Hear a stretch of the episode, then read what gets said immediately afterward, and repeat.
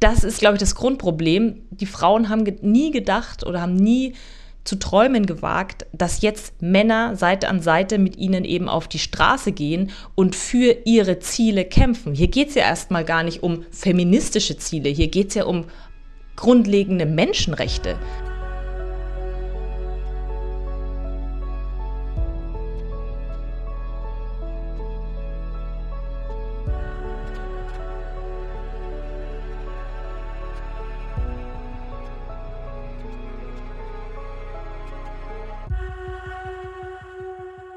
Liebe Hörerinnen, liebe Hörer, herzlich willkommen zu einer neuen Folge des Alles muss raus Podcasts. Diesmal wieder etwas tagesaktueller. Und zwar spreche ich heute mit Katharina Willinger. Sie ist Korrespondentin äh, in äh, für den Iran, nicht nur ausschließlich für den Iran, sondern auch, glaube ich, für die Türkei, für Afghanistan, für andere Länder Zentralasiens und nee. Ich sehe sie nämlich per Video, sie sagt nein. Also Türkei, Afghanistan, Iran. Türkei, Iran und Zypern. Iran und Zypern. Hm, okay. Und ähm, von ihr kann ich mir, glaube ich, ganz gut erklären lassen, was gerade im Iran passiert. Weil, wenn man sich ein bisschen mit dem Iran auskennt, weiß man, dass regelmäßig oder in großen Abständen so eine Art Revolutionen stattfinden. Und die aktuelle Revolution, angetrieben durch die Frauen des Irans und durch einen Mord an einer Frau im Iran, scheint große politische Veränderungen zu bringen. Welche das sind, warum das so schwer ist, was eigentlich passiert ist und warum es wichtig für Europa ist, dass wir uns mit dem Iran auseinandersetzen, das erklärt mir heute Katharina. Und ich glaube, das war die professionelle, also wirklich die professionellste Anmoderation, die ich je in diesem Podcast gemacht habe. Ich glaube, ich kann direkt Anne Will übernehmen. Das funktioniert. Das klang, das klang super professionell. ja, und ich habe keinen Zettel. Das habe ich einfach nur so gesagt. Nee, Lass uns darüber reden, was, was im Iran passiert ist. Ähm, wir, wir haben jetzt zwar so eine heitere Stimme, aber was passiert ist, ist tatsächlich, sagtest du ja gleich auch am Anfang, mhm. es ist nicht heiter, was dort passiert ist. Also, mhm. was war, wie im Geschichtsunterricht, da, mhm. sozusagen der Funke am Pulverfass? was ja. hat das Fass zum Überlaufen gebracht? Also, das kann man eigentlich ganz klar sagen. Der Funke der ausschlaggebende Funke, der diese Proteste jetzt entfacht hat, war der Tod einer jungen Frau. Ihr Name ist Mahsa Amini. Sie war Kurdin, sie hat deswegen auch einen kurdischen Namen noch, China Amini. Das gleich mal vorneweg.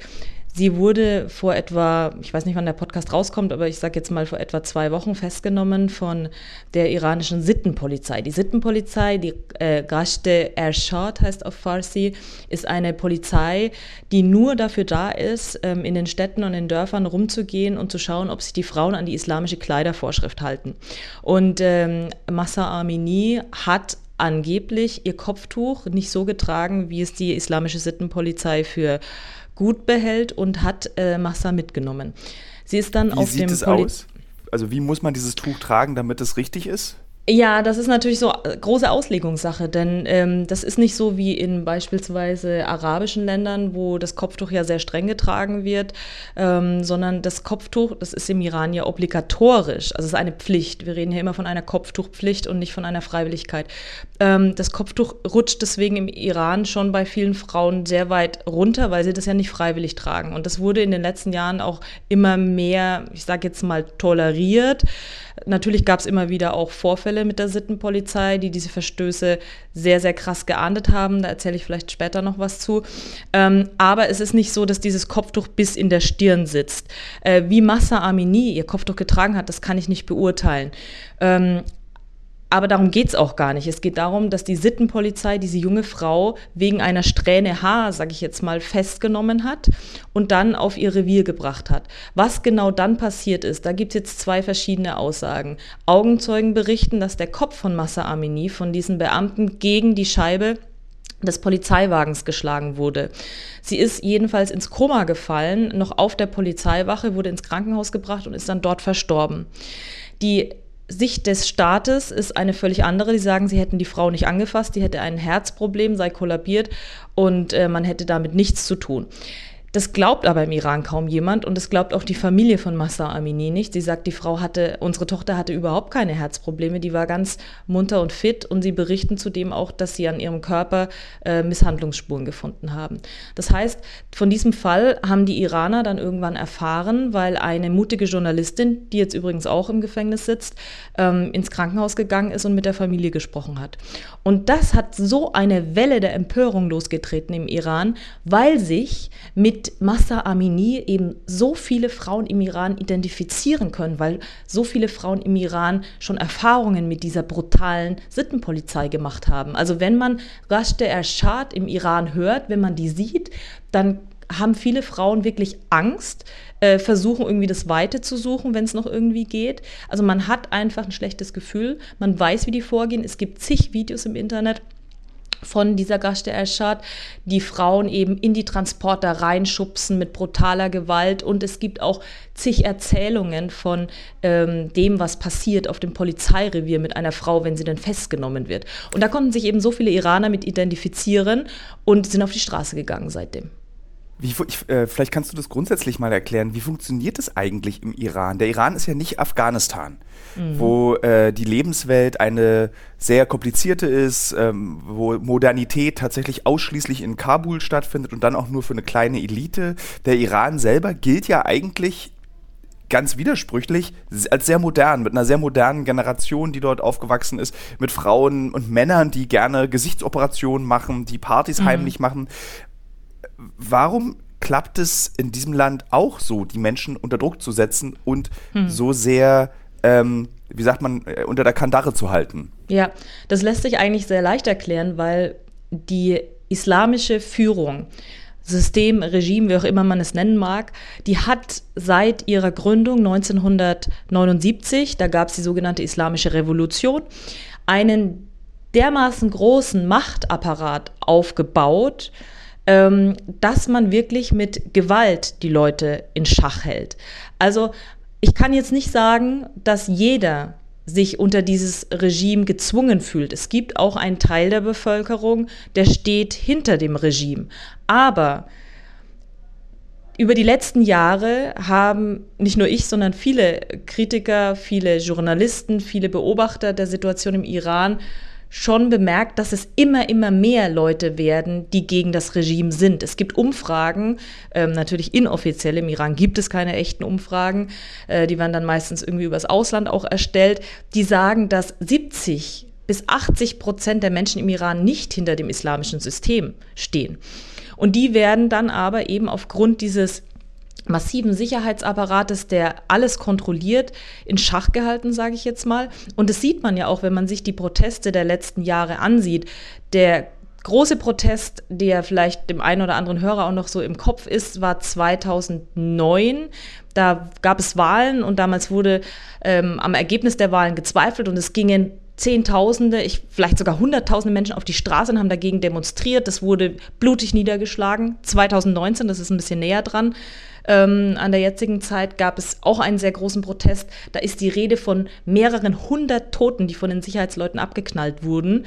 Also gibt es Auswertungen von NGOs und unabhängiger Seite, die sagen, die Sicherheitskräfte haben die Leute einfach abgeknallt mit Kopfschüssen, mit Nackenschüssen. Also das ist wirklich ein brutales Vorgehen. Und das ist genau das, was ja jetzt zur Stunde im Iran auch ganz viele befürchten, dass das Regime so hart wieder durchgreift. Man hat schon gesehen, es gibt Zahlen von offizieller, offizieller Seite sind es jetzt, glaube ich, über 40 Tote. Ähm, eine Menschenrechtsorganisation, die in Oslo sitzt, die sagt, das sind schon weit über 50 Tote. Also das ist ja auch schon eine krasse Zahl, wenn wir von Menschenleben sprechen.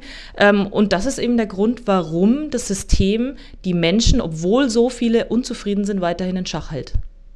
Ähm, was ist jetzt anders als bei den anderen Revolutionen? Also warum lassen sich die Menschen zum Beispiel nicht einschüchtern durch die Vergangenheit? Also dass eben Waffengewalt eingesetzt wird. Mhm. Es gibt Videos im Internet, also die bei Instagram glaube, geteilt werden, mhm. wo du siehst, dass Frauen sich aktiv gegen die Garden, äh, also gegen die Polizisten werfen, sich wirklich gegen sie physisch mit physischer Gewalt ankämpfen. Also woher kommt der Mut, dass jetzt jetzt klappt's oder jetzt passiert irgendwas anderes? Also erstmal vorneweg, du hast es angesprochen, Mut. Es braucht so viel Mut im Iran auf die Straße zu gehen, eben weil man weiß, ich gehe auf die Straße und es kann sein, ich komme heute Abend nicht mehr zurück. Ich sitze dann vielleicht für Jahre im Knast, im Foltergefängnis. Ich kann meine Familie, meine Kinder nicht mehr sehen oder ich werde eben einfach erschossen. Also es gehört wahnsinnig viel Mut dazu. Der große Unterschied, den ich jetzt sehe, ist, dass die Menschen in einer großen Vielschichtigkeit auf die Straße gegangen sind. Da stehen jetzt junge Leute, da stehen alte Leute, da steht die Unterschicht, da steht die Mittelschicht, da stehen Teile der Oberschicht auf der Straße und stellen die Systemfrage. Es geht jetzt nicht mehr um wirtschaftliche Probleme, es geht nicht mehr um Korruption, um Vetternwirtschaft. Also dagegen wurde in den letzten Jahren immer wieder demonstriert. Aber die rote Linie ist das System, also die Systemfrage, ob dieses islamische Regime, die Islamische Republik überhaupt noch ein Recht hat zu existieren. Und diese Frage haben jetzt in der Öffentlichkeit so viele Menschen Schulter an Schulter ausgesprochen. Also man hört ja auf diesen Videos auch überall Tod dem Diktator, äh, nieder mit Khamenei, weg mit den Mullahs. Das haben viele Menschen zu Hause schon gefordert, aber nicht in der Öffentlichkeit, nicht in dieser breiten Masse. Und ich habe gestern vorgestern, pardon, mit einer jungen Frau gedreht hier in Istanbul, die eine Iranerin, die ins Exil musste, wie so viele Iraner, ähm, die irgendwann Ärger mit dem Regime bekommen haben. Und die hat gesagt, für mich ist der große Unterschied, jetzt kämpfen Männer an unserer Seite. Sie kämpfen für unsere Forderung. Und deswegen fühlen wir uns jetzt auch so auf einer Welle des Mutes, auf einer Welle des Erfolgs getragen, weil wir eben nicht mehr nur wir sind, wir Frauen, wir Aktivistinnen, die auf die Straße gehen und ähm, für ihre Rechte versuchen einzustehen, sondern wir werden angejubelt, wir werden befeuert von den Männern, die um uns rumstehen, eben bei diesen Aktionen, wenn Frauen ihr Kopftuch runternehmen und auch das Kopftuch teilweise ins Feuer werfen. Ähm, also da ist eine große Welle der Solidarität entstanden und ich glaube, das gibt den Menschen und vor allem den Frauen im Iran gerade einen großen Auftrieb. Auch wenn es ein bisschen egal ist, spielte es eine Rolle, dass sie eine Kurdin war? Also da versuche ich welche jetzt Rolle welche mhm, Rolle spielt es, dass sie eine Kurdin mhm. ist für die Bevölkerung des Irans? Mhm. Weil die Kurden sind ja schon nicht so beliebt in der iranischen also, Bevölkerung. Ich, nee, das würde ich so nicht unterschreiben. Die, also ich, der, der Iran ist ein Vielvölkerstaat und ähm, die Mehrheit, ja, sind die Perser. Es gibt ähm, eine, also man kann eigentlich nicht von, von Minderheit reden, weil es auch so viele sind. Eine Minderheit der Türken, eine Minderheit der Kurden. Also die machen ja auch einen wahnsinnig hohen Prozentsatz im Land auf, aus, haben eigene Provinzen. Die Provinz äh, Aserbaidschan, dort leben ethnische Kurden hauptsächlich. Die Provinz äh, Kurdistan, dort leben ethnische Kurden hauptsächlich. Ähm, also das kann man nicht sagen, dass Kurden im Iran nicht beliebt sind. Aber ähm, ich versuche jetzt mal so zu antworten, ähm, es gibt verschiedene Meinungen dazu. Mit den Leuten, mit denen ich im Iran spreche, da geht es jetzt erstmal nicht darum, dass sie Kurdin war beim grundsätzlichen Problem, sondern darum, dass sie eine Frau war und dass ihr als Frau ähm, A, ihre Rechte komplett genommen wurden, so zu sein, wie sie ist, so rumzulaufen, wie sie ist, und dass sie, weil sie so sein wollte, wie sie ist, auch noch mit dem Tod bezahlen musste. Also da geht es erstmal um ihr Geschlecht. Ähm, dass sie Kurdin war, das ist, glaube ich, etwas, was dann noch viel tiefer geht. Das hat dazu geführt, dass es auch in äh, beispielsweise in ihrer Heimatprovinz riesengroße Proteste von Anfang an gab und dass da sofort die komplette Bevölkerung auf die Straße gegangen ist. Männer, Frauen, alt, jung. Das hat in anderen Teilen des Landes länger gedauert aus meiner Beobachtung heraus. Da waren vor allem, in Teheran waren vor allen Dingen junge Leute erst auf der Straße, also 20-Jährige, 25-Jährige. Ähm, und das hat ein bisschen gedauert, bis sich da noch mehr Menschen angeschlossen haben. Aber in erster Linie die Initialzündung, da ging es darum, sie war eine Frau, sie wurde behandelt wie ein Mensch zweiter Klasse, wie alle Frauen im Iran und deswegen gingen die Menschen auf die, auf die Straße. Wie, ähm, welche Rolle spielt der iranische Feminismus und gibt es den? Wie sieht der aus, wenn du den vergleichen müsstest mit dem deutschen mhm. Feminismus oder der mhm. Bewegung des Feminismus? Mhm. Wie funktioniert der? Wie ist der anders und welche Rolle spielt der in dem aktuellen Protest? Also, eine Interviewpartnerin meinte, das, was jetzt gerade passiert im Iran, hat nur der Tod von Massa Amini möglich gemacht so traurig das jetzt klingt, das hätte keine Feministin, keine Frauenrechtsaktivistin in den nächsten 50 Jahren geschafft, diese Masse so zu vereinen.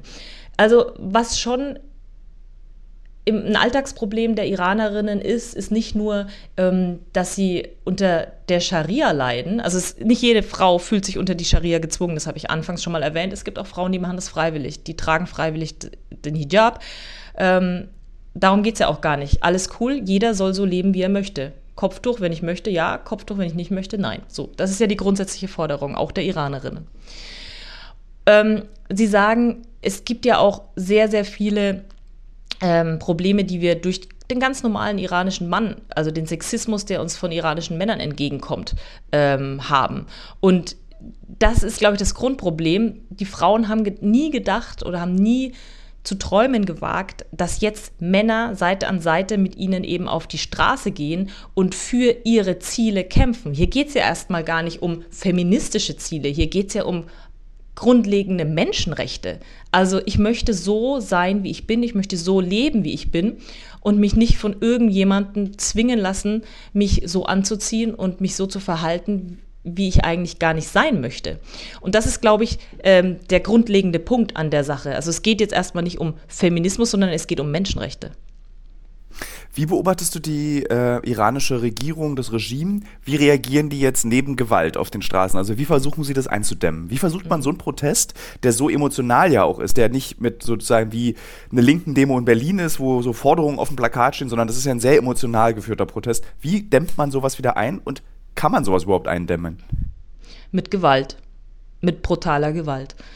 Also das Regime weiß genau, dass es die Menschen, die jetzt auf der Straße sind, nicht mit Argumenten überzeugen kann. Denn die Menschen auf der Straße stellen ja die Systemfrage. Sie sagen, dieses System, das uns seit Jahrzehnten unterdrückt, das uns eigentlich nur Probleme bereitet, das wollen wir nicht mehr. Man muss sehen, dass sich im Iran über die Jahrzehnte sehr, sehr viel aufgestaut hat in den Menschen. Dass die jetzt alle rausgehen und ihre Wut rauslassen, ja, das, die Initialzündung war Massa Aminis Tod, aber du musst überlegen, die Menschen haben wirtschaftlich massive Probleme. Sie sind komplett isoliert vom Ausland aufgrund der Politik ihrer Regierung und der Führung. Ähm, es gibt Vetternwirtschaft, die Führung im Staat bereichert sich. Die Revolutionsgarde, das ist diese, ähm, das ist diese militärische Einheit, von der ich anfangs gesprochen habe, die kontrolliert den ganzen Staat, die kontrolliert den Handel, den Schwarzmarkt, die bereichern sich und bei der normalen Bevölkerung kommt einfach gar nichts mehr an. Und diese Wut, die staut sich jetzt auf und deswegen gehen auch so viele Leute auf die Straße, die vielleicht in erster Linie wegen einem Kopftuch nicht auf die Straße gegangen werden, gegangen wären, aber eben weil diese Wut noch dazukommt und sie raustreibt. Ähm, die Frage von dir war, wie das Regime reagiert. Wir sehen es ja schon. Also es ist ein massives Aufgebot von Sicherheitsleuten auf der Straße und das sind, ist nicht eine normale Bereitschaftspolizei, wie man es vielleicht jetzt in Deutschland kennt, die dann bei Demos ja auch da sind, sondern da sind paramilitärische Einheiten dabei, die sogenannten Basij-Milizen. Ähm, das ist eine, wenn ich es jetzt mal für den Zuhörer in Deutschland erklären, so runterbrechen sollte, ist eine ja, Schlägertruppe, eine Hilfspolizei, ähm, die innerhalb des Systems aufwächst. Ähm, da werden sich oft arme Familien schon von Anfang an, wenn die Kinder ja, in dieses System reingezogen. Die Familien bekommen finanzielle Unterstützung vom System und ähm, die Männer, die da aufwachsen, und auch die Frauen zum Teil, die kommen dann in diese Basij-Einheit, die tauchen dann auf Motorrädern auf, in Zivil, verbreiten Angst und Schrecken, haben Schlagstöcke dabei, sind ein großer Teil der ähm, Sicherheitskräfte, die jetzt gerade auch in den Städten unterwegs sind und ähm, diese Proteste eindämmen. Und dann, das ist jetzt ein Gerücht, das seit zwei, drei Tagen aufgetaucht ist, ähm, heißt es, dass sich der Iran jetzt gerade auch ähm, Hisbollah-Kämpfer aus dem Libanon zur Hilfe mhm. holt. Das hat man in der Vergangenheit schon das ein oder andere Mal gehört und auch Augenzeugen ähm, gehabt, die das berichtet haben. Es gibt eine schiitische, das ist jetzt alles sehr komplex, es gibt eine schiitische ähm, Verteidigungsachse im Nahen Osten, die vom Iran kontrolliert wird und die Hisbollah-Kämpfer im Libanon, die gehören da maßgeblich dazu. Es ist jetzt die Rede davon, dass eben solche Kämpfer schon im Iran angekommen sind und eben zusätzlich vom System zur Revolutionsgarde, zur Basij-Milizen, zur Bereitschaftspolizei genutzt wird, um diese Proteste einzudämmen. Was ist denn die Perspektive? Also was, äh, nehmen wir mal an, das klappt alles, der Protest ist erfolgreich, das Regime wird abgesetzt, was kommt denn dann? Was ist denn, gibt es da schon PolitikerInnen, die dann bereitstehen? Also das ist eine ganz wichtige Frage, Thilo, weil diese Frage stellen sich auch glaube ich, viele Iraner selbst. Ähm, weil, also wir, du bist schon einen Schritt weiter gegangen. Ich würde noch einen Schritt zurückgehen. Ich würde fragen, wie geht es denn jetzt überhaupt weiter? Haben diese Proteste Erfolg? Weil das große Problem ist eigentlich, dass es keinen Anführer gibt. Also wenn man über Jahrzehnte eine Schreckensherrschaft, ich muss das jetzt so deutlich sagen, aufbaut und jegliche Opposition mundtot macht, ähm, beziehungsweise dafür sorgt, dass sie ins Ausland flieht. Es gibt im Iran keine Person, die sich hinstellt und sagt, so und so und so. Ähm, diese Ziele müssen wir jetzt verfolgen, das müssen wir machen, folgt mir. Das gibt es nicht. Es gibt die sogenannten Reformer, die werden dann auch gerne in Talkshows präsentiert, die sitzen auch im Parlament, sind aber im Grunde auch konservativ. Also sie sind nicht das, wofür die Menschen auf die Straße gehen. Also die kannst du eigentlich vergessen, was diese Proteste jetzt angeht. Es gibt Exil-Iraner, es gibt verschiedene Gruppen im Iran, äh, im Ausland, pardon, die den Anspruch haben, dass sie, wenn das Regime irgendwann mal abgesetzt ist, die neue Führungsrolle übernehmen. Einer davon ist der ähm, Sohn des Schahs, äh, Pahlavi, der sitzt im Ausland und beobachtet die Proteste und twittert natürlich viel dazu und schreibt auch viel dazu, aber ähm, der Großteil der Iraner, die möchten auch nicht den Schah zurück. Das wird zwar ein bisschen romantisiert, ähm, wenn du dann. Was kannst also, du kurz den äh, Hörerinnen und Hörern und auch ein bisschen heimlich mir erklären, was ein Schah ist? Ist das sowas wie ein Scheich? Und der heißt nur Schah im Iran? Oder also es ist, ist quasi die iranische Monarchie. Es ist die iranische Monarchie ja. gewesen äh, bis 79 und äh, dann gingen die Menschen auf die Straße. Damals gingen ja nicht ähm, nur Gläubige oder Konservative auf die Straße, um den Schah abzusetzen. Die haben den Schah auch als Marionette der Amerikaner bzw. des Westens gesehen und der Schah hatte ja auch eine, ja, eine, eine ja, diktatorische Herrschaft aufgebaut. Ähm, da gingen damals Linke auf die Straße, Kommunisten auf die Straße. Ähm, da gingen Menschen auf die Straße, die auch jetzt momentan im Iran auf der Straße sind, aber weil sie aber nicht damit gerechnet haben, was danach kommt. Ja? Und ähm, diesen Schah, den wollen die Menschen auch nicht zurück den Sohn wollen die Menschen auch nicht zurück. Der hat ja auch niemals eine Rolle im Iran gespielt. Das wird dann manchmal ein bisschen romantisiert und es gibt den einen oder anderen im Iran, Iraner, vor allen Dingen im Exil, der diese Zeit dann ähm, als eine gute Zeit darstellt. Aber wenn man dann im Iran mit den Leuten spricht, sagen sie, nee, wir wollen überhaupt niemanden mehr, der monarchisch oder diktatorisch an unserer Spitze steht, sondern wir wollen Demokratie, wir wollen freie Wahlen, wir wollen ein Mehrparteiensystem, wir wollen nicht eine Person, die alles im Staat bestimmt. Und aktuell ist es ja so. Also der Revolutionsführer oder oberster Machthaber, egal wie man ihn nennt, Ali Khamenei, ähm, der ist Befehlshaber über alles, über die Religion, über das Militär, über die Politik. Ich weiß nicht, ob ich jetzt noch was vergessen habe, aber die wichtigsten habe ich genannt. Und der bestimmt alles. Und das wollen sie nicht mehr. Weißt du, was total faszinierend ist? Dass ich habe das Gefühl, wenn wir Glück haben und wenn wir oder die Generation, die sogar noch viel jünger ist als wir, es richtig macht, dass man jetzt die letzte Generation an solchen Diktatoren, die einen globalen Einfluss haben, vor uns stehen sehen. Hm. Weil es sind die Eltern in Russland, die sagen, früher war alles besser. Es sind die Eltern in Italien, die Älteren, die sagen, früher war alles besser. Und deswegen werden solche Figuren und PolitikerInnen gewählt, wie jetzt zum Beispiel in Italien am Wochenende, mhm. so rechte, ja. konservative Kräfte, weil rechts und konservativ oder beides zusammen rechtskonservativ steht ja oft für früher war alles besser. Für mhm. mehr steht es ja gar nicht. Das Versprechen mhm. einer rechtskonservativen Partei ist, früher war alles besser. Und ich habe das Gefühl, ähm, Beispiel Brasilien, wo die Bevölkerung sieht, okay, wir probieren es einmal aus, ist früher alles besser? Mhm. Nee, früher war offensichtlich alles scheiße äh, und wir setzen diese Politiker wieder ab, dass wir vielleicht es jetzt einmal überwinden. Und es wäre doch irgendwie total faszinierend, das zu erleben. Und der Iran könnte ja auch so eine positiv destabilisierende Wirkung äh, für die Region haben, zu sehen, okay, wir können was Neues ausprobieren. Also, Oder es Thilo, geht alles den Bach runter. Ja, nee. Also Thilo, wenn sich im Iran wenn dieses System, das seit 43 Jahren an der Macht ist, fällt, dann ändert sich, ich würde jetzt mal sagen, alles im Nahen Osten. Und deswegen ist es ja auch nicht einfach so, dass man zack schnipsen kann und dann ist man irgendwie an diesem System vorbei und alles wird anders. Man kann dieses System nicht so einfach stürzen. Und das wissen auch die Menschen auf der Straße, dass man nicht einfach, also was müsste denn passieren? Es müsste Folgendes passieren, man müsste ja ähm, mit Gewalt die Macht im Staate an sich reißen. Das heißt, um es jetzt ganz konkret zu machen, man müsste in einer Stadt im, äh, im, im Westen des Irans, in, in, kurdischen Gebieten, soll das angeblich auch am Wochenende schon erfolgt sein, dass die Bürger die Stadt komplett übernommen haben. Also das beinhaltet die Polizeiwache, das beinhaltet ähm, die Sicherheitskräfte. Entweder haben die sich angeschlossen, die haben das Gefängnis auch gestürmt. So.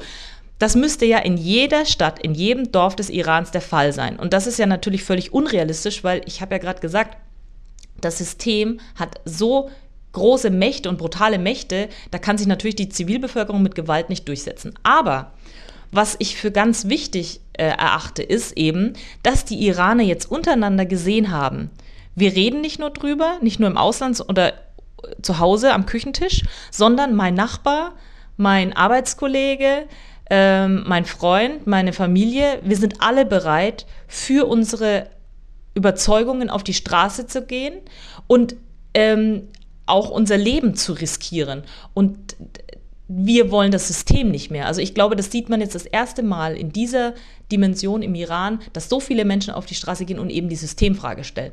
Und da ist eben die Frage, was bleibt jetzt dem System übrig? Wie kann das System reagieren? Mich hat gestern jemand gefragt, ähm, ob ich glaube, dass das System jetzt zu Zugeständnissen bereit sein wird ähm, und sagt beispielsweise, ja gut, dann Frauen müsst ihr eure Kopftücher, Kopftücher nicht mehr tragen, wenn es dafür weiß, die Menschen hören jetzt auf zu protestieren. Ich sage nein, ich glaube das nicht, weil das würde zum einen bedeuten, dass sich das Regime aus seiner Sicht erpressbar zeigt. Ähm, Kopftuch fällt bedeutet, wenn die Bevölkerung noch andere Forderungen hat, geht sie wieder auf die Straße. Und zum anderen ist das Kopftuch bzw. das Gebot, das Kopftuch zu tragen, die ID der Islamischen Republik. Und viele sagen im Iran, wenn das Kopftuch fällt, dann fällt auch irgendwann das islamische System. Also das wäre aus Sicht des Systems der Anfang vom Ende. Und deswegen glaube ich, auch wenn ich anders hoffe für die Menschen im Land, für ihre Freiheit, für die Demokratie, dass das System brutal in den nächsten Tagen zuschlagen wird und dass es sehr, sehr viele Menschen gibt, die entweder verhaftet werden, noch schlimmer sterben müssen. Und gerade deswegen ist es ja so wichtig, dass wir auf den Iran schauen, dass wir über den Iran sprechen, dass die Europäer, dass der Westen, ich will gar nicht nur vom Westen reden, sondern dass die internationale Staatengemeinschaft auf dieses Land schaut, genau hinguckt und nicht, und das ist ja bei uns in den Nachrichten ganz oft der Fall, ich kriege das ja am eigenen Leib mit, wenn sich nichts in Anführungszeichen Neues tut, wenn keine spektakulären Bilder oder Situationen entstehen, dann berichtet man irgendwann nicht mehr drüber. Das ist so wichtig, dass man hinschaut, dass man dem Iran ganz klare Grenzen setzt. Das ist auch im bei den Atomverhandlungen es läuft, das müssen wir vielleicht nochmal extra ausklammern, bei den Atomverhandlungen, die derzeit laufen, dass da ganz klare Ansagen gemacht werden an das Regime. Ähm, das hilft den Iranern und nichts anderes. Warum bist denn du eigentlich nicht da? Ich bin nicht da, weil ich keine Einreisegenehmigung erhalte. Also ich bin ähm, in den letzten zwei Jahren sehr viel im Iran gewesen. Ähm, und habe von vor Ort berichtet. Das ist wahnsinnig kompliziert. Man muss da eine, ähm, ein spezielles Visum beantragen. Kannst du dir vorstellen, dass sie nicht unbedingt Journalisten im Land haben wollen. Äh, schon gar nicht Journalisten, die nicht nur irgendwie Beiträge über schöne Perserteppiche oder ähm, über die Kultur, die der Iran ja hat, machen, sondern eben auch politisch berichten. Äh, wir haben dort ein Büro mit Mitarbeitern. Ähm, wir haben hatten dort in den letzten Jahren die Möglichkeit zu berichten mit unfassbar vielen Auflagen. Also da will ich gar nicht und darf ich gerade auch gar nicht ins Detail gehen aus Sicherheitsgründen. Aber momentan habe ich keine Einreisegenehmigung. Es ist der, Iran ist tatsächlich, also wir wollten auch schon öfter für ProSieben über den Iran berichten. Ähm, und es ist tatsächlich haben wir auch keine Einreisegenehmigung bekommen. Äh, es sei denn, wir hätten einen Galileo-Film gemacht, eben was du gesagt hast, die große Kultur der Perserteppiche oder so. Genau. Aber das wollten wir nicht. Wir wollten tatsächlich einen Film über die Situation der Frauen und der Modernisierung dieses Landes machen. Haben wir keine Einreisegenehmigung bekommen. Und tatsächlich ist der Iran eines der wenigen Länder, das ich nicht einreisen wollen würde, dann als Tourist dieser alte Trick, den du ja dann machen kannst, dass du dann, wenn du kein Journalistenvisum bekommen hast, gut, dann fahre ich halt als Tourist hin und tu so, als würde ich Tourist sein. Ist nicht ein Freund tatsächlich von mir, ähm, hat genau das gemacht. Er ist Fotograf gewesen, äh, ist mit einem Kollegen, mit einem Journalisten als Tourist eingereist und die wurden direkt hops genommen und die saßen drei Monate im Gefängnis und mussten von der Bundesregierung äh, rausgeholt werden. Und da war der, der das ist für mich Ach, der das, Beleg. Das waren Freunde von dir, gut zu wissen. Äh, der Fotograf ist ein Freund von mir, ja, tatsächlich. Okay. Der ist jetzt lustigerweise Rammstein-Fotograf. Äh, okay. Also, Tilo, ähm, genau das würde ich so unterschreiben. Ähm, auf keinen Fall machen, ja. weil der Iran hat also der hat einen dermaßen großen Sicherheitsapparat. Vermutlich hören Sie auch gerade das Gespräch zwischen uns beiden. Ja, also die wissen alles. Die wissen, wer ähm, Journalist ist und auch wenn du nur Sportjournalist bist, Oder wenn du eigentlich vielleicht für ähm, ein Kulturmagazin arbeitest. Das macht für die keinen Unterschied. Du bist Journalist und Journalist, gerade westlicher Journalist, setzen sie mit westlichem Spion gleich. Ja? Und wenn du das verschweigst und ins Land reist und dann auch noch berichten willst, also da wundert es mich nicht, dass es deinem Freund so widerfahren ist, wie es ihm widerfahren ist. Ähm, da sitzt du ganz, da sitzt du, kannst du nicht bis drei zählen, da sitzt du im Knast. Das ging ganz schnell. Also die hatten diese, haben diese Geschichte gemacht über das, äh, diese junge Frau oder Mädchen, die mit diesem Säureangriff und sie wollten ja. dieses, diese junge Frau, ich, oder ist es ein Mädchen nicht, mhm. äh, wollten sie treffen und das war dann mhm. alles organisiert und dann wurden die aber wirklich so beobachtet ja. eine Zeit lang haben schon gemerkt, hier werden wir beobachtet und dann bei dem, an dem Tag, an dem das Interview stattfinden sollte, wurden sie direkt auf der Straße hops genommen. Ja, klar. Also ja. that's our daily business, sage ich mal. Ähm, immer kontrolliert zu werden, immer beobachtet zu werden, ständig angerufen zu werden. So arbeitest du als Journalist im Iran. Wie verhinderst du, oder vielleicht verhinderst du es gar nicht, dass du als Journalist diese diese Grenze überschreitest, nicht zur Aktivistin zu werden. Also ich hatte mit einer Kollegin äh, von uns, Alexandra Reuschkow, am Anfang der Ukraine-Krise, als es noch eine Krise war, mhm. äh, gesprochen und ähm, da wurden wir beide eingeladen auf eine Bühnenshow, so eine Art Musikevent. Wir, wir, sammeln jetzt Geld für die Ukraine und da hat sie gesagt, ach eigentlich will ich das nicht machen, das ist mir zu aktivistisch. Mhm.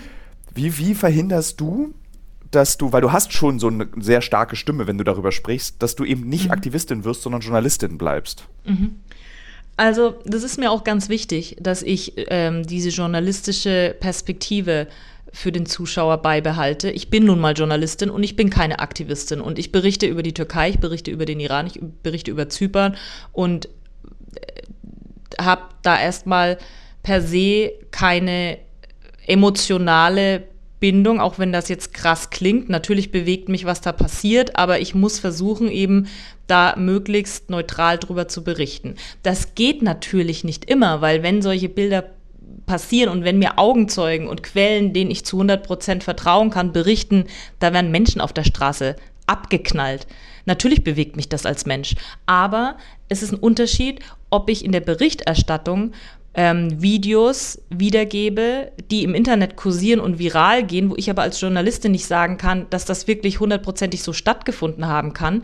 Da muss ich anders arbeiten als Aktivisten. Es wird im Internet, brauche ich dir nicht erzählen, auf Twitter innerhalb von Sekunden alles retweetet, was äh, an die Öffentlichkeit kommt und dann stellt sich vielleicht einen Tag später raus, oh, dieses Video kommt gar nicht aus Teheran, dieses Video ist vor drei Jahren im Irak aufgenommen worden. Das kann ich mir nicht leisten, das will ich mir nicht leisten. Den Anspruch habe ich, äh, dass alles, was wir berichten und über ähm, die Tagesschaubild, über die Bildschirme der ARD schicken oder über die Hörfunkwellen der ARD schicken, in meinem Fall, äh, in, äh, in unserem Fall, ich bin ja Fernsehkorrespondentin, dass das von uns geprüft wird, und nach bestem Wissen und Gewissen verifiziert wird. Das macht es wahnsinnig kompliziert. Das führt dazu, dass wir natürlich ähm, teilweise länger brauchen als ähm, Leute, die auf Twitter und auf Instagram alles raushauen, was äh, gerade äh, viral geht. Aber das führt auch dazu, dass wir unabhängig und ausgewogen berichten. Und das ist mir ganz wichtig, weil nur wenn wir so ein Bild liefern, also auch beide Seiten zeigen, können wir aus meiner Sicht realistisch dem Zuschauer vermitteln, was da gerade abgeht. Also ich kann dir ein konkretes Beispiel nennen. Jetzt werden ja vom Regime Gegendemonstrationen organisiert. Das ist überhaupt nichts Neues. Das passiert seit es die Islamische Republik gibt. Das Liegt es mit in vielen anderen Diktaturen auch. Genau, dass es Systemanhänger ja. gibt, die dann eben ähm, zu Gegendemonstrationen auf die Straße kommen und dem, Sol äh, dem Regime ihre Solidarität bekunden. Das sieht man gerade auch im Iran. Wenn sowas passiert, dann ähm, und ich die Bilder zeige und genau das, was ich dir gerade erzähle, dazu sage, dass es äh, diese ähm, organisierten staatlichen Rallyes gibt und in Teheran Zehntausende auf der Straße sind und für das Regime schreien, dann ist das, auch wenn es organisiert ist, dennoch ein Teil der Realität. Ich bekomme dann aber ganz oft von Iranern ähm, Kommentare, zum Beispiel auf Twitter, warum zeigst du das denn? Das tut ja nur dem Regime einen Gefallen. Ja, weil ich keine Aktivistin bin, sondern Journalistin und das darstellen muss, was gerade auch passiert. Ich muss es dann einordnen und erklären, aber ich kann es nicht verschweigen. Ich finde es ja immer sehr praktisch, wenn mein Leben korreliert mit den Werbepartnern und Partnerinnen, die ich habe. Zurzeit mache ich eine große Recherche zum Thema Marathon. Demzufolge muss ich natürlich auch wissen, wie man einen Marathon läuft und trainiere tatsächlich dafür. Nicht, weil ich Ü40 bin, sondern wirklich, weil ich als Journalist ein bisschen etwas über dieses Marathon-Business herausbekommen möchte. Und Teil dieses Marathon-Trainings ist ja nicht nur regelmäßiges Laufen und an den Gedanken im Kopf, die dabei entstehen, zu verzweifeln. Nee, Teil dieses Trainings ist auch Ernährung. Und wisst ihr was? Was richtig praktisch ist, ich glaube, ich könnte keinen Marathon laufen, wenn es nicht Podcasts gäbe. Und ein Podcast, den ich während des Laufens höre, um dieses alle zwei Tage zehn Kilometer Laufen für die Grundausdauer zu ertragen, ist der Powerbrains Podcast. Powerbrains, das Sporternährungsquiz, powered by Powerbar ist ein Podcast, in dem es um Ernährung geht, aber nicht langweilig, sondern da werden Fragen geklärt, wie ob Magnesium zum Beispiel gegen Muskelkrämpfe hilft. Zum Beispiel die Frage, wie wichtig sind Kohlenhydrate in der Sporternährung und ist es eigentlich für jede Sportart gleich? Also zum Beispiel wisst ihr ja als regelmäßige Hörer dieses Podcasts, ich bin ja auch passionierter Schwimmer und passionierte Schwimmer essen ja nach dem Schwimmen immer einen Döner. Ich kann euch schon mal sagen, da muss man jetzt keine Folge für hören, ist nicht so sinnvoll. Aber vorm Schwimmen ein Teller Nudeln ist sinnvoll. Warum? Das beantwortet eben der Power Brains Podcast. Können da zum Beispiel auch eine Frage, die mich auch schon beschäftigt hat. Können zu viele Proteine der Niere schaden? Und welcher Profi feiert seinen Sporterfolg mit Beefy und Bier von der Tankstelle? Alles Fragen, die für Sportler und Sportlerinnen wichtig sind. Das Gute an diesem Podcast ist, der ist nicht langweilig. Der ist eben äh, wissenschaftlich, aber auch gleichzeitig ein spannender Mix aus Quizshow zum Mitraten. Dazu gibt es Interviews, Anekdoten und sehr aufschlussreiche Wissensvermittlungen mit Host Danny Herzog. Bis zum 14.03. gab es folgende Gäste. Der Ironman-Gewinner und Triathlet Sebastian Kienle, Legende Joey Kelly, TikTok-Fitnessstar Joe Wünsche und andere Gäste aus der Staffel sind René Adler, Otto Bulletproof, Jonas Deichmann, Imke Salander, Maren Schiller, die ich im Übrigen auch für die Recherche treffe, und viele mehr. Jeden zweiten Donnerstag erscheint eine Folge und ihr könnt es auch als Videopodcast gucken auf dem Powerbar YouTube-Kanal. Ja, ich würde sagen, wenn ich es beim Laufen höre, könnt ihr es auch beim Laufen hören oder wenn ihr die Innenseite eines Backofen reinigt oder wenn ihr Staubsaugt oder wenn ihr ähm, lange Pendelstrecken mit der U-Bahn habt, Straßenbahn oder im Auto. Egal. Es ist ein guter Weg, um die Zeit zu vertreiben. Es ist ein guter Weg, etwas über den eigenen Körper zu lernen.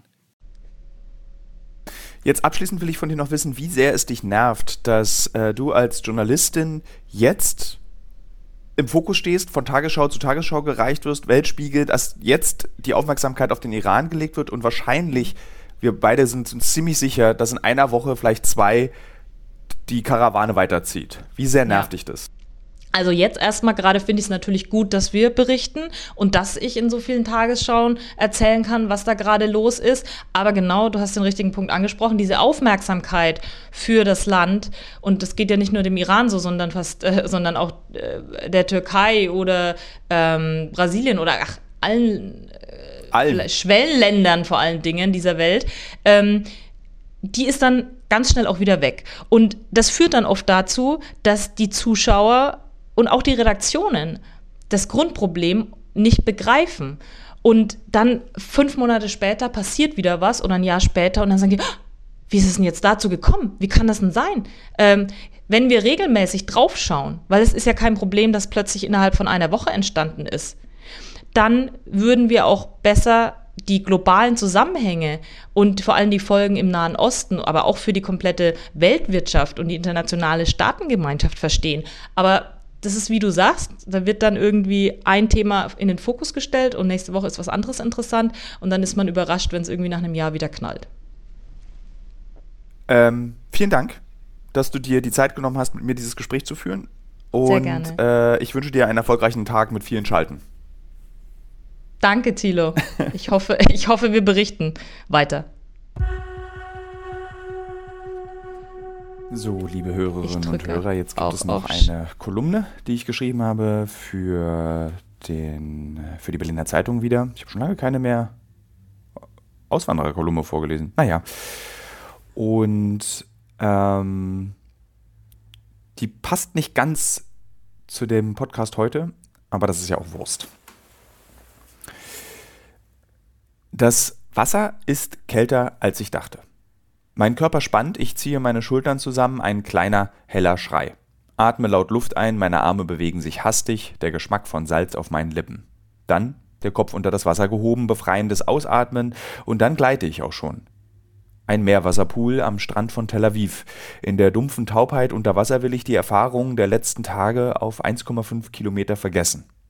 Strenge Armzüge, angestrengte Beinbewegung vorbei an israelischen Omis und Hochleistungssportlern, die genau den gleichen Mustern im Schwimmbecken folgen wie in der Landsberger Allee. Im Weg schwimmen oder nerven. Noch vor 48 Stunden habe ich in einem Hotel in Kharkiv geschlafen hatte die Augen zu, geschlafen habe ich nicht, weil ich Angst hatte, dass wir von Artilleriefeuer getroffen werden. War auf dem Weg, um die Massengräber von Izium zu besuchen. Anders kann ich das nicht benennen. Besuchen. Wie eine Führung, wie ein Erlebnis werden die Leichen angepriesen. Die Presseoffiziere organisieren, rufen an, versprechen Busse, die sich am Morgen mit Journalisten füllen sollen, damit die Bilder, die Geschichten der Opfer dieses Krieges erzielt werden. Verdrehte Arme, gelbe Haut, der Geruch des Todes übersetzt in 4K für die Zuschauer zu Hause.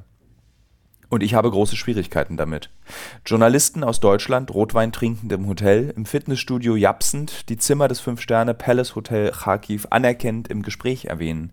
Journalisten, die in der Business Class auf Kurzstreckenflügen anreisen, die nach drei Wochen nicht mehr können, weil dieser Krieg ja anstrengend sei. Ich sitze mit ihnen in der Lobby verschiedener Hotels, wir tauschen Nummern und Geschichten wie Pokémon-Sammelkarten und während ich meine Bahn ziehe und darüber nachdenke, über diesen Zirkus, diesen Pressezirkus, fällt mir auf, dass ich einer von ihnen bin. Obwohl ich mir immer vorgenommen hatte, nicht so zu werden, mit dem Fallschirm in einem Krisengebiet abgeworfen, in feinen Hotels übernachten, obwohl die Bomben fliegen, das Essen loben, obwohl die Sperrstunde nahe ist. Eine Sekunde noch, sage ich in Kharkiv zu den Kellnerinnen im Restaurant. Meine Kollegen essen hastig und ich vergesse dabei die Angst in den Gesichtern der Menschen, die uns Journalisten in diesem Krieg bedienen. Sie bringen uns Essen, fahren uns an die Front. Sie besorgen uns Geschichten, sie übersetzen, sie passen auf, dass wir nicht sterben. Sie sind für uns da, damit wir sie vergessen. Die heldenhaften Leistungen deutscher Journalisten sind nicht selten das stille Überleben der Kollegen vor Ort. Die Leistung ist da sein, die richtigen Kontakte haben. Oft nicht mehr. Die Wirkung ist aber wichtig. Aus der Ukraine zu berichten bedeutet auch, diesen Krieg besser verstehen zu können, diesen Konflikt besser einordnen zu können. Jeder der tausend Journalisten hier in diesem Land hat eine Flume aus Ukrainerinnen und Ukrainern um sich herum, ein Biom menschlicher Helfer, auch ich. Vlad, der Fahrer, der vor dem Krieg Setdesigner für Werbefilmdrehs war und jetzt Raucher ist, der das gepanzerte Fahrzeug, in dem ich wie ein teures Gut durch dieses Land chauffiert werde, steuert. Senja, der Student, der jetzt in seiner Freizeit Drohnen umbaut, um damit Russen zu töten. Der Bus ist ausgefallen. Ich habe die Gräber nicht gesehen, bin stattdessen in ein befreites Dorf gefahren. Journalisten fallen auch hier aus den Autos und nagen an den Bewohnern, nagen, um an die Geschichten zu kommen. Ich kaufe mir einen 3 in 1 Kaffee, unterhalte mich flüsternd mit dem Verkäufer. Vor dem Krieg war der Kaffee auch nicht gut, sagt er, und ich muss lachen. Nach dem Krieg wird er auch noch schlecht sein, sage ich. Und dann erzählt er mir, wie er die Stadt nicht verlassen konnte, weil er kein Geld hat. Im Keller würde er leben mit den Kindern und der Frau. Noch einen Kaffee? fragt er. Und ich schüttel den Kopf. Ich schaffe es heute nicht, die 1,5 Kilometer zu schwimmen. Ich bin zu erschöpft. Außerdem muss ich noch mit den Kollegen von vor Ort sprechen. Morgen soll ich Soldaten vom IDF interviewen, die den Iron Dome in Israel bedienen. Liebe Hörerinnen, liebe Hörer, ich hoffe, dass euch die Folge diesmal gefallen hat mit Katharina über die Situation im Iran sprechen. Nächste Woche gibt es wieder eine neue Folge. Ich weiß noch nicht so richtig, was wir machen, deswegen kann ich sie ja auch nicht ankündigen. Ich kann nur die ähm, aktuellen Kulturtipps sagen. Was ich sehr witzig fand, ich habe vor kurzem eine Hörerin oder einen Hörer getroffen des Podcasts, die sich darüber wunderte oder der sich darüber wunderte, dass der Podcast nie so richtig zu Ende geht, dass ich ständig dieses Ende nach hinten schiebe. Ich solle doch einfach alles an einem Stück sagen und nicht immer so tun, als wäre der Podcast vorbei. Und dann habe ich darüber nachgedacht, ist es etwas, was ich wahrscheinlich nur alleine lustig finde, dass dieser Podcast nicht aufhört am Ende?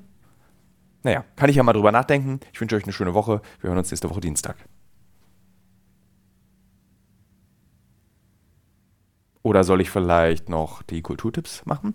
Ich habe ein Buch gelesen von, ähm, das muss ich auch sagen, Full Disclosure einem Freund, Takis Würger. Er hat ein neues Buch geschrieben, das erscheint jetzt auch, glaube ich, in den nächsten Wochen. Das heißt Unschuld und dieses Buch hat mir sehr gut gefallen. Ich hatte ein bisschen Angst, äh, es zu lesen, weil nämlich Bücherlesen von befreundeten Autoren und Autorinnen ist immer sehr kompliziert, äh, weil man, wenn man es scheiße findet, traut man sich das nicht zu sagen. Das musste ich in diesem Fall nicht tun. Ich musste nicht lügen oder gar nichts dazu sagen, sondern weil es mir einfach gefallen hat. Es ist ein bisschen die Geschichte einer amerikanischen Familie, Zweierfamilien, die auf eine sehr unangenehme Weise äh, aufeinandertreffen, nämlich eine Person stirbt, eine Person wird verurteilt und eine Person lebt einfach weiter. Und wir begleiten eine junge Frau, die ähm, stottert, äh, was eine wichtige Rolle spielt, weil sie nämlich eine Krankheit hat, dabei herauszubekommen, ob ihr Vater nun berechtigterweise eine Todesstrafe für einen Mord erhalten soll oder nicht. Und das ist ein spannender Geschichte, die man sich auch gut vorstellen könnte, so als sechsfolgige Netflix-Serie. Ich fand es irgendwie unterhaltsam, mir hat es gefallen, ich kann es empfehlen.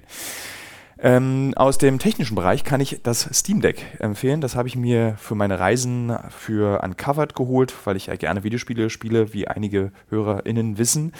Ähm, und für dieses Steam Deck habe ich äh, von Fabian Döhler einen Code bekommen, nämlich für das neue Monkey Island. Ich habe es noch nicht gespielt, ich spiele gerade Prey von 2017 auf diesem Steam Deck und bin extrem gut unterhalten, werde aber in zwei Wochen wieder einen achtwöchigen Drehblock vor mir haben und dann Zeit haben, in zahlreichen Flugreisen oder auf zahlreichen Flugreisen dieses Monkey Island zu spielen. Ja, das waren die Kulturtipps für diese Woche. Ähm, ja, ich sehe gerade hier in meinem Hausflur, in, dem, in meinem Wohnungsflur, in dem ich auf und ablaufe, um die Kulturtipps zu machen. Ich habe auch das Buch Auf See von Theresa Enzensberger gelesen. Das fand ich nicht gut. Ich fand es nicht scheiße, aber ich fand es auch nicht gut. Ich fand es irgendwie so, okay. Hm, na gut. So habe ich dieses Buch empfunden. Also wer so ein Buch lesen möchte, mit dem er am Ende rausgeht als okay, hm, na gut, dann kann ich dieses Buch empfehlen. Wir hören uns nächste Woche. Ich habe im Rauchen aufgehört. Ich rauche keine E-Zigarette mehr. Nie wieder wird es in diesem Podcast knistern und knastern, weil ich heimlich an meiner E-Zigarette während eines Interviews ziehe. Ich esse anstelle dessen sehr viel Lakritze. Oder wie ich sage, Lagritze. Dieser Podcast wird natürlich nicht von mir ganz alleine gemacht, sondern mit Menschen zusammen. Nämlich Nils, Nische, Augustin, der jetzt seinen neuen Spitznamen hat. Der heißt Kniels, ähm, weil er Knie toll findet äh, Ann-Kathrin Wienbrügge, die es nicht schafft, Happy Po davon zu überzeugen, der exklusive Werbepartner für diesen Podcast zu sein. Ich danke auch Kaspar Dudek und Marlon Plaas, die redaktionell diesen Podcast mitbetreuen. Ich danke allen Menschen, die diesen Podcast möglich machen. Und natürlich vor allem danke ich den Menschen, die diesen Podcast hören. Und jetzt aber wirklich. Tschüss, bis nächste Woche.